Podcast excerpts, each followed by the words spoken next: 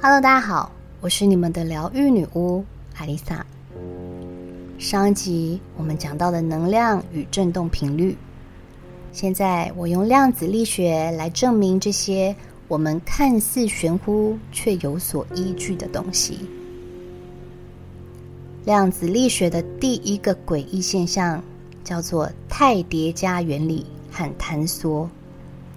其实这东西我已经听了几百次。关于科学这个领域，真的很难白话文解释，好像理解了又很难表达。在这里，我用最简单的方式来解释给大家听。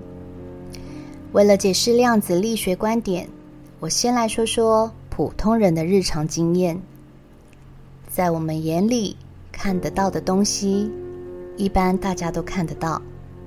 例如，你跟我都看到了一张桌子摆在那里，这是真实的存在，是客观的。大家对这个没有疑问吧？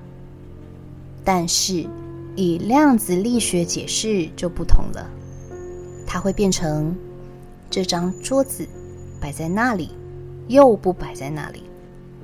你一定会很纳闷，在想：难道量子力学有两种答案吗？是的，以客观世界来说，答案只有 A 或 B，有或没有。但对量子力学来说，它的答案是 C，以上皆是，既有也既没有。这就是量子力学的叠加原理。量子力学没在跟你讲客观世界的，它就怪在。你不观察它的时候，它的答案就是 C，以上皆是。当你观察它的时候，它就会变成 A 或 B，有或没有，变成一个客观状态。这就是量子力学的坍缩状态。自从我听过这个原理，我常常都想着，此刻的我正在一楼工作室工作。会不会二楼其实是不存在的呢？只有当我上楼或看监视器的时候，它才存在呢？这个原理起源于十九世纪英国科学家托马斯杨所提出，被称为双缝干涉实验。一直到现在，有许多双缝干涉实验的进阶版实验。这个实验完全颠覆人类对宇宙、时空、世界的看法。这个实验要解释起来挺冗长的，相信大家应该只想走捷径。有兴趣的鹿宝们可以上网查查双缝干涉实验具体详细的解释。在这边，我简单来说：最初，牛顿提出光是粒子的理论。以他的理论来说，如果我们将一个发光源照射在一个有两条狭缝的不透明板，应该是会出现两条狭缝的光影。但是托马斯杨在这个实验中发现，光透过这块板子投射在墙上的，却是明暗交替的纹路，而不是只有两束光斑。这种纹路叫做干涉条纹，是波才独有的特征。因此，我们知道光不是粒子，而是波。大家有看过水滴滴在水里的纹路吧？这就是波，而光也是这样的，因为相互干涉，所以形成了波纹。这个实验一直被许多科学家进阶研究，最终在一九零五年，爱因斯坦又借由光电效应理论证明了光的波粒二象性。也就是说，光它既是一种粒子，也是一种波。在一九六一年，科学家发明了一种设备。可以一次只发出一个光子，光子是光最小的单位。这次他们要做的实验不只是一束光，而是光子如此微小的光子投射出去的时候，它总不能跟其他光子干涉了吧？说到这，可能有很多鹿宝们觉得我在讲哪一国话，怎么都听不懂。没错，光这个实验，我看了几十个 YouTuber 介绍，也是看得一头雾水。但是我来给大家白话点举例一下，也就是说，一群人聚在一起，会发出许多声音，周遭会发生各种行为举动。大家聊天，互相产生干涉的行为。我讲的干涉不是日常中我们所讲的那个干涉哦，是科学实验中的干涉。但是如果只有一个人，不管想做什么、说什么，都是一个人，没有人会回应他，没有人能干涉他，能发出的声响就是自己发出的。这样比喻，大家应该会比较清楚吧？好，再回到实验中，刚刚我们提到的双缝实验是用一道光，所以会互相干涉、互相干扰，形成许多条明暗交替的纹路。当科学家发明出一次只发出一个光子的设备，如此精密的一颗光子哦。心想，这下子总不会被干涉了吧？一段时间再去看探测板，他赫然发现探测板上还是出现了干涉条纹。这意味着，即使是光子，还是会跟自己干涉。也就是说，这光子是同时穿过两条缝，不管它单位有多小。白话点来说。当你独处的时候，可能在你身处的空间里，还有另一个空间也正在进行中。一分为二，你以为你的空间是真实的，另一个你也以为他的空间是真实的。这时候，平行宇宙论从此诞生。这还不是最惊人的。科学家提出了一个想法，他们在双缝板与墙面之间加上了观测仪器，看看每一个光子到底是从左边通过还是右边通过，想知道光子是如何跟自己产生干涉。然而，实验结果却是令人惊掉下巴。实验结果显示，只要观测仪器打开，光子就老老实实的显示出粒子性，也就是墙上只能看到两条竖线。而一旦关闭观测仪，光子的波动性就出现了，干涉条纹又显现在墙上，仿佛知道有人在探测它一样。不管科学家将观测仪器摆在哪里，哪个角度。甚至是墙后，或是装摄影机偷拍它，它都好像有生命一样，精准预测到有人在观测它。只要你观测它，它就以粒子的方式呈现；只要你不观测，它就跟自己干涉，产生波纹。也就是我们永远都看不到我们想看到的那一面，一直到今天。这个科学仍然没有答案，没有人知道为什么会这样。总结来说，所有的科学都是经过实验验证，就只有光，我们无法证实它究竟是如何运动。它的属性也是经由人的观察而产生变化，观测结果也是经由我们的意识而决定。结论就是，这个实验证实了我们的客观世界是由意识所创造的。听到这里，终于你能把我刚刚讲的烟花理论兜起来了吧？当然，我的烟花理论也是我冥想出来的，但是它却给我带来了面对人生无常的淡然。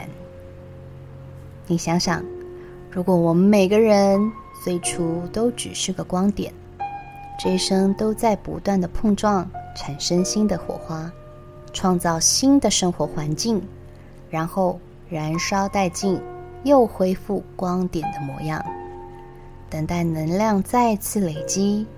当燃点产生到一定温度，加上助燃气体，在空气中产生光与热，再次等待下一次的碰撞，也就是轮回。而我们的人生就是由意识创造出来的，我们的能量、磁场、意念都决定了会与谁相遇、碰撞，发生什么事，经历什么样的人生旅程。而相同频率磁场的人会被彼此的光与热互相吸引，碰撞之后，我们的火光可能会分散成不同大小碎片的火光，产生了。同一种灵魂，却截然不同的人生，也就是平行宇宙。那你可能会觉得，既然如此的话，我们的世界还有神吗？如果一切都可以用科学解释，神还存在吗？历史上几乎所有的科学家、物理学家，都在一生致力于科学研究之后，成为了。神学家，好比我们熟知的爱因斯坦、牛顿，天文学家哥白尼，近代力学之父伽利略，曾经对科学发展做出重大贡献的顶尖科学家，几乎都相信神的存在。更令人震惊的是，诺贝尔奖获得者中有百分之九十三是信神者。爱因斯坦就曾经说过：“当科学家登上一座高山之后，却发现神学家早就已经坐在那里了。”而这句话的意思就是，科学的尽头是神学。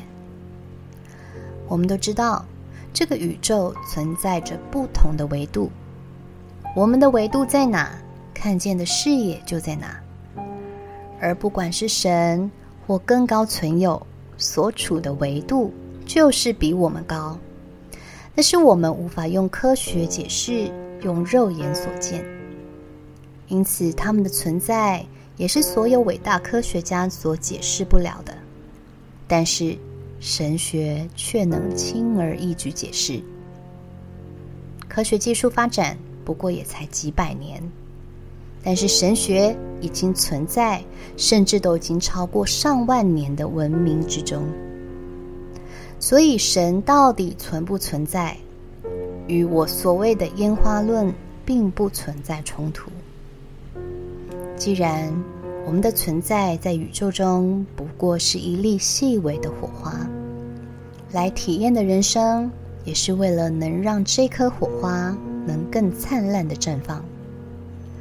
我们所见所处，都是能量与意识营造出来的视觉效果，就像戴上了 VR 眼镜一样，看到的一切是那么真实。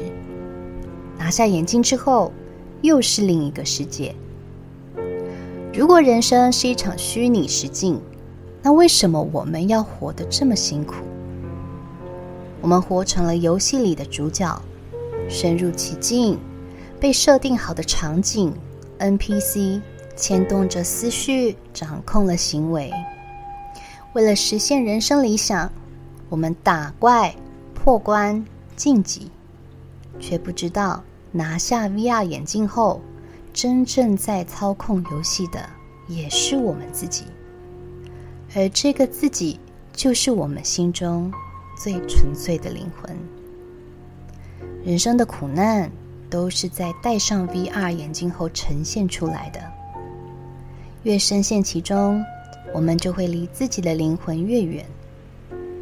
当生命走到尽头时，摘下 VR 眼镜的那一刻，我们才会恍然大悟：原来一切都是虚拟的。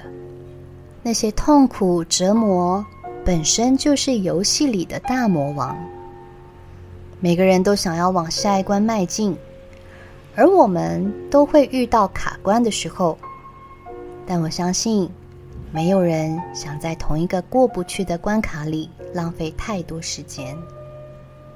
过不去的时候，表示我们的智慧还没成熟到能够处理这个问题，代表此刻的我们还没累积够多的战斗力与生命力，以至于在同一个难题中用相同的思维犯相同的错误。这时候的你，唯一能做的是按下暂停键，把 VR 眼镜拿下来。以更高维度的方式重新回归灵魂本质，这就是所谓的觉醒。你才是游戏的开发者。